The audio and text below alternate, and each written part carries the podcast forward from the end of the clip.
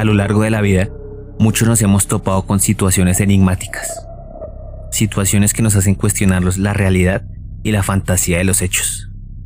¿Realmente estamos solos? ¿O compartimos el mundo en dimensiones que se cruzan? Ánimas en pena, brujería y apariciones. Como dice el novelista polaco Joseph Conrad, la creencia en una fuente sobrenatural del mal no es necesaria. Los hombres por sí mismos son muy capaces de cualquier maldad.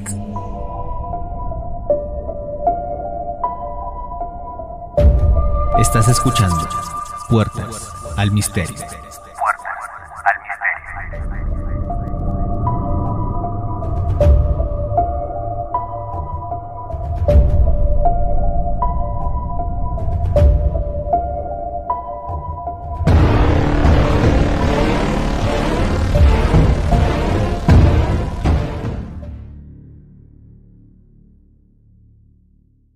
Buenas noches y bienvenidos a un nuevo episodio. Mi nombre es Vanessa López y los estaré acompañando en esta noche oscura. Buenas noches Vanessa y buenas noches a todos nuestros oyentes. Mi nombre es Diego Galindo y hoy abriremos las puertas al misterio con la historia de Robert, el muñeco diabólico. El muñeco diabólico. Antes de empezar con el tema de hoy, me gustaría decirles que había estado ausente por temas de salud. Sin embargo, el mundo no deja de girar y las historias no paran. Es por ello que mi compañero no dejó de llenar sus momentos con los dos temas pasados.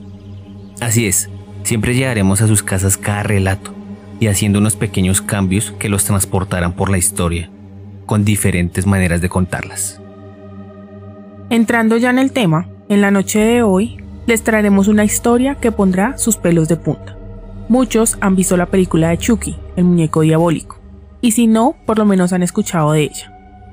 Sí, es una película de Don Mancini, que ya va por la octava entrega, y hace poco salió una serie.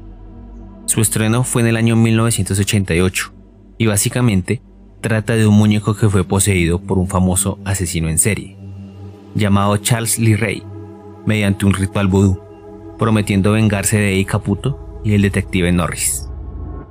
La tienda explota por un rayo que cae justo después de finalizar el ritual, y Norris está por muerto a Lee Ray tras encontrar su cadáver.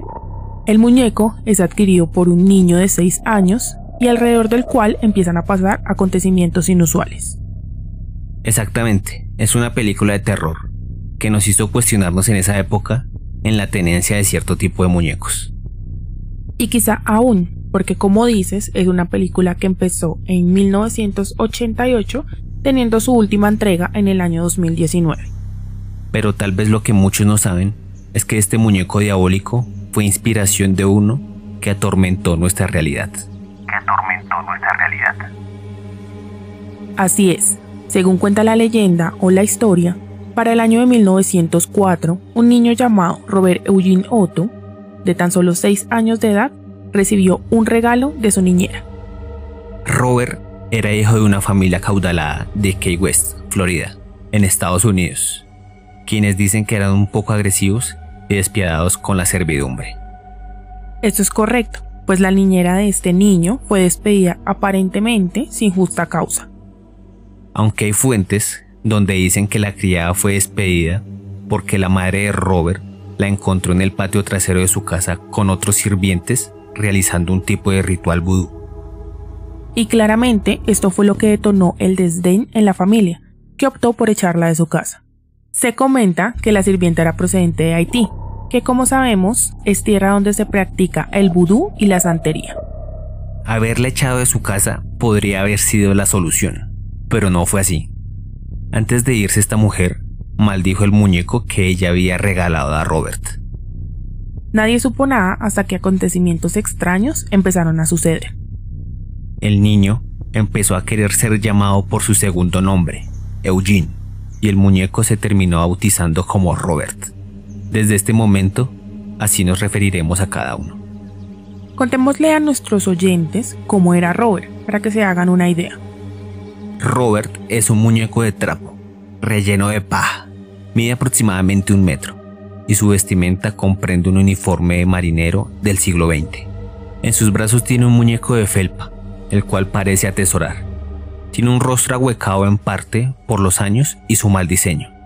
Unos ojos negros profundos que te transportan a la oscuridad macabra y solitaria de la noche, además de un cabello rubio.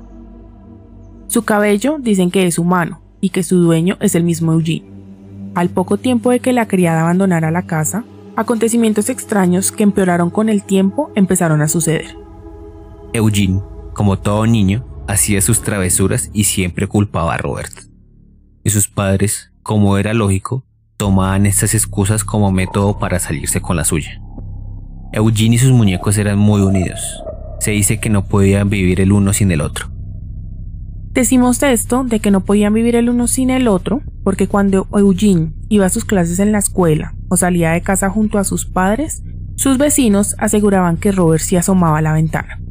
Inclusive decían oír fuertes pasos y objetos cayendo en el interior de la casa. Claro, fue algo que tampoco creyeron, porque al llegar a casa todo estaba igual. Sin embargo, una noche empezaron las conversaciones. Y esto es algo que ya raya en lo extraño, ¿no te parece? Por supuesto. Es que estas conversaciones de Eugenie y Robert no eran normales. A veces los niños juegan con sus muñecos e imitan voces, pero la voz que sonaba en respuesta a lo que Eugene preguntaba era muy gruesa y tenebrosa para ser imitada por el niño. Sin embargo, a medida que pasaban los meses, las conversaciones siguieron. Y los padres de Eugene comenzaron a cuestionarse si realmente el niño hablaba solo. Había ocasiones en que la madre de Eugene oía fuertes discusiones en la habitación, y cuando ella acudía a comprobar qué pasaba, encontraba al niño en un rincón y a Robert sentado en una silla mirándolo fijamente. Una noche pasó algo que daría fin a la amistad de Robert y Eugene. Igual que cada noche, la familia cenó y se fue cada uno a su habitación para descansar. Ya de entrada la noche, un estruendo fuerte retumbó las paredes de la casa. Los padres del niño se levantaron asustados y corrieron a la habitación de su hijo, encontrándose con la sorpresa de ver todos los muebles revueltos allí. Y en el centro de todo el desorden estaba Robert, al lado de Eugene, con una mirada y una expresión que ellos jamás habían visto. Era imposible que Eugene tuviera la fuerza para lanzar por los aires los muebles de la habitación, así que los padres finalmente creyeron que Robert tenía algo que ver y decidieron tomarlo, guardarlo en una caja y llevarlo al sótano. Posiblemente todo acabó. El tiempo pasó. Pasaron muchos años sin acontecimientos paranormales en aquella casa. Eugene fue a estudiar, conoció a quien sería su esposa y finalmente decidió volver a la mansión de sus padres para vivir junto a su mujer. Después de tantos años, un día, recién llegados a la mansión, Eugene encontró a su gran amigo de la infancia, y el amor hacia él seguía intacto, así que decidió sacarlo de nuevo. Robert dormía con el matrimonio, quien lo llevaba a todos lados, jamás lo dejaron. Varios de los niños que jugaban cerca le decían a Eugene y su esposa que veían a Robert caminar por la casa y asomarse en la ventana, cosa que ellos ignoraron, pensando que eran inventos. Los años en aquella casa, junto a su mejor amigo, aparentemente terminaron normal. Eugene y su mujer murieron en los años 70. Eugene fue el primero en morir por razones desconocidas, aparentemente encerrado en la guardilla con Robert a su lado. Su esposa decidió vender la casa y dejar a Robert allí, y tiempo después cayó en la locura y también falleció. Aquí podría haber terminado la historia, pero no fue así. Durante algunos años, la casa estuvo vacía y Robert permaneció en la torre, como si de una princesa encerrada en su castillo se tratara. Pero años después, unos nuevos inquilinos llegaron. Exactamente.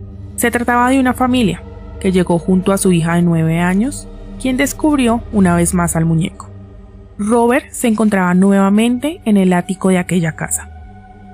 Sin embargo, Robert no parecía feliz, más aún con la idea de tener que convivir con esta nueva dueña.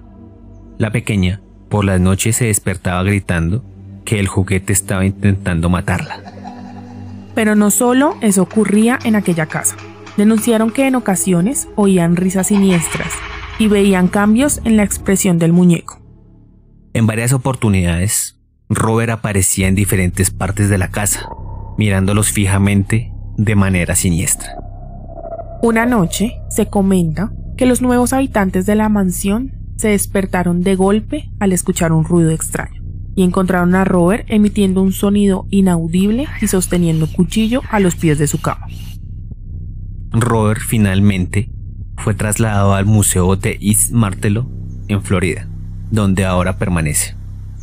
Está encerrado en una urna de cristal y con su peluche como única compañía. ¿Pero han acabado aquí sus travesuras? Por supuesto que no. Muchos de los trabajadores y visitantes aseguran que lo han visto moverse. Otros dicen que su sonrisa se vuelve siniestra de un momento a otro.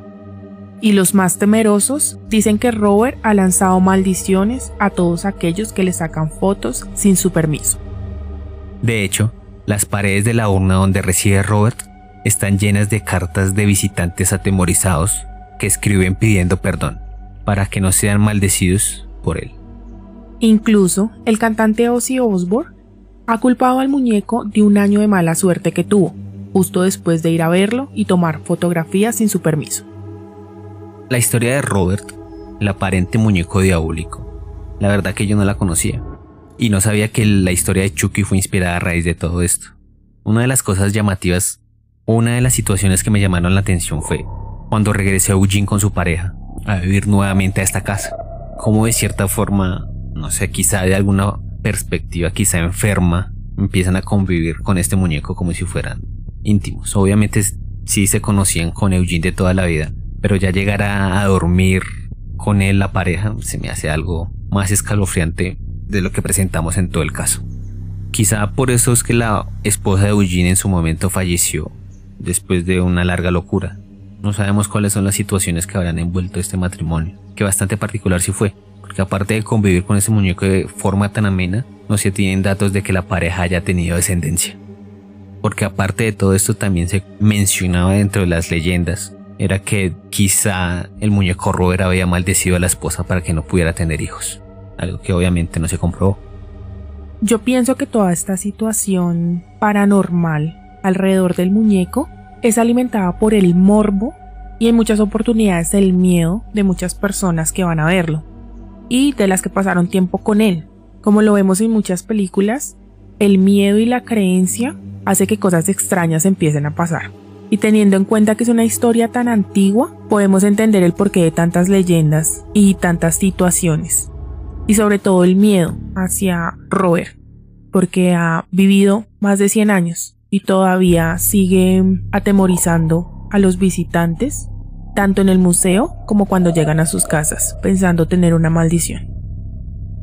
Y con esto finalizamos nuestro episodio de hoy en Puertas al Misterio, donde la realidad es más fuerte que la ficción. Recuerden seguirnos en nuestras redes sociales y plataformas de podcast como arroba Puertas al Misterio denle like, comenten y compartan. Nos escuchamos en un próximo episodio.